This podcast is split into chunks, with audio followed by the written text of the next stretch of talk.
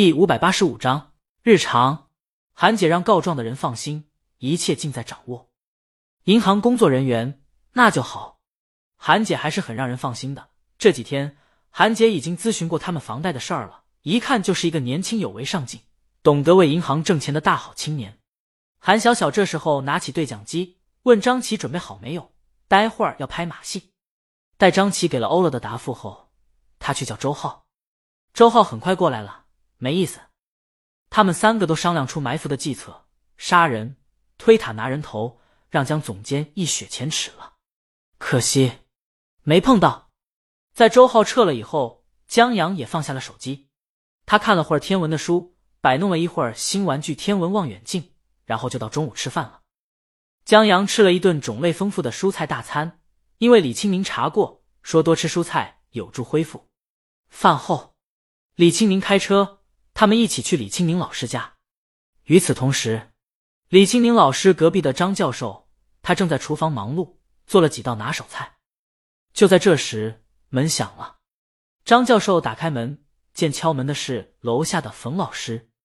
老冯头，在张教授老伴还活着的时候，他经常楼上楼下的串门，各家关系还可以。但老伴去世以后，张教授自己又性格孤僻，渐渐和左邻右舍联系的不多了。最多也就点头之交，但最近也不知道怎么了，左右邻方都喜欢往他家跑。他有时候表现出明显的不欢迎了，他们都要坐上一会儿，聊上一些有的没的。这次老冯头竟也来了，他手里提着酒，待张教授打开门后，嗅了嗅，嗯，香，正好，咱俩喝一杯。张教授，不是你能喝酒吗？他记得前几天哪个邻居来他家坐的时候。说老冯头有了健忘症，健忘症又不是老年痴呆，老冯头已经不由分说挤了进去，良性的不影响喝酒。张教授不愿意老冯头在这儿，那也得注意吧。老冯头都这把年纪了，再不喝，只能看着酒供在照片前，光看不能喝了。张教授还能怎么办？只能关上门跟进去。待老冯头打开酒以后，他去厨房端了两盘已经炒好的菜，一盘花生米。一盘爆炒腰花，就着下酒。老冯头完了，两道菜够喝什么？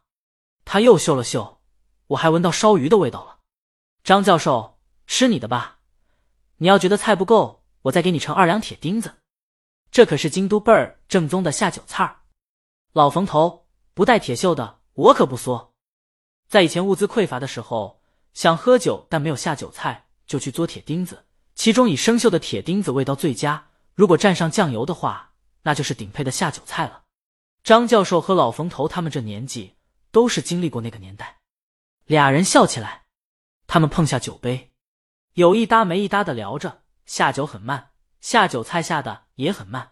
老冯头看出来了，张教授是在等人，他时不时的就竖起耳朵听一听楼下停车的动静。老冯头等谁呢？张教授没没等谁。老冯头不信，但也没多问，只是等了一会儿。他又问：“等谁呢？”张教授知道老冯头可能忘记自己问过了，他就又原话回答了一遍。然后老冯头接着问一句：“就两道菜，够喝什么？快再去整一盘，我闻到鱼了。”张教授现在都不知道老冯头是故意的还是忘了。终于，在老冯头第四次说这句话的时候。张教授不得不站起来，决定再去弄一盘菜。他被问烦了，他觉得老冯头绝对故意的。就在他刚站起身的时候，楼下响起车声。张教授顺便去阳台看了一眼，见李清宁和江阳从一辆挺好看的跑车上下来。江阳一瘸一拐的，还摸着腰，让李清宁扶着上楼来。张教授让老冯头等着，他麻溜的进了厨房。江阳和老婆先去了老师家。在那儿打了个招呼以后，江阳挪着脚步去敲张教授的门。开门的是一个不认识的老头。张教授从厨房走出来，介绍说：“这位是老冯头，你们先坐。”张教授手里还拿着铲子，我还有几道菜。好，江阳答应一声，坐在了沙发上。屋子里还是来时的老样子，依旧东西很多，很乱。但不知道是不是因为老冯头在的缘故，屋子里多了一些生气。老冯头要给江阳倒一杯酒，喝一杯。张教授，江阳还年轻，你个老酒蒙子就别教坏年轻人了。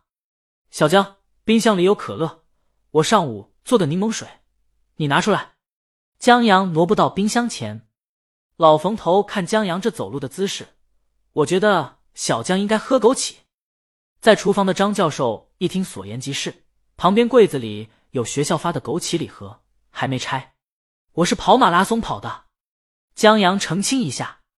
何况有可乐，他才不喝枸杞呢。只是一，在打开冰箱的时候，江阳下不去手了。蓝罐可乐、零度可乐，一个一端，一个相当于把可乐滤了以后的产物，不止没有灵魂，连躯壳都不存在。简直是邪恶的存在，江阳大爷，你一定是故意的。他拿了两罐蓝的，他宁愿当一端，都不喝这邪恶的东西。张教授在厨房没说话，把炸鱼块、卤豆干和爆鸡丁端出来，然后他们把菜都放到一个小桌子上，搬到阳台上，咱们边吃边喝边听故事。江阳，等一下，在大家动筷子以前，江阳小尝了一口炸鱼块，老张的厨艺真不错。这炸鱼块的手艺绝了，焦脆滑嫩。我让我老婆尝尝。江阳不客气的把大半份鱼块夹到自己碗里，又瘸着个腿送到了李清明老师家。老冯头现在长这么俊，还疼老婆的不多了。谁家小姑娘这么有福气？张教授报出李清明的名字。嘶，老冯头，这小子家的祖坟点火箭了吧？张教授，这科学和迷信的相结合。让他一时间无言以对。不一会儿，江阳满意的回来了。他让张教授改天教教他这炸鱼块，他老婆挺喜欢吃的，还分给了老师和老师的学生几块。好，张教授答应下来，然后招呼江阳坐下。现在可以讲故事了。老冯头，什么故事？张教授，科幻故事。老冯头，哎，我最近也刚听了一个科幻故事，我孙子讲给我的，还挺感人的，我给你们说说。江阳，好啊，他还挺喜欢听故事的。在他很小的时候，爸妈不羁放荡爱自由，把他丢给了奶奶。他奶奶就给他讲了不少故事，好多是鬼故事，什么狼扮成大人骗姐弟，晚上在床上明明把弟弟吃了，还骗姐姐说在吃炒黄豆啊之类的。江阳的记忆拼凑不完整了，他们都等老冯头讲。然而，老冯头努力想一会，终于开口了：“忘了。”嗨。张教授和江阳不约而同。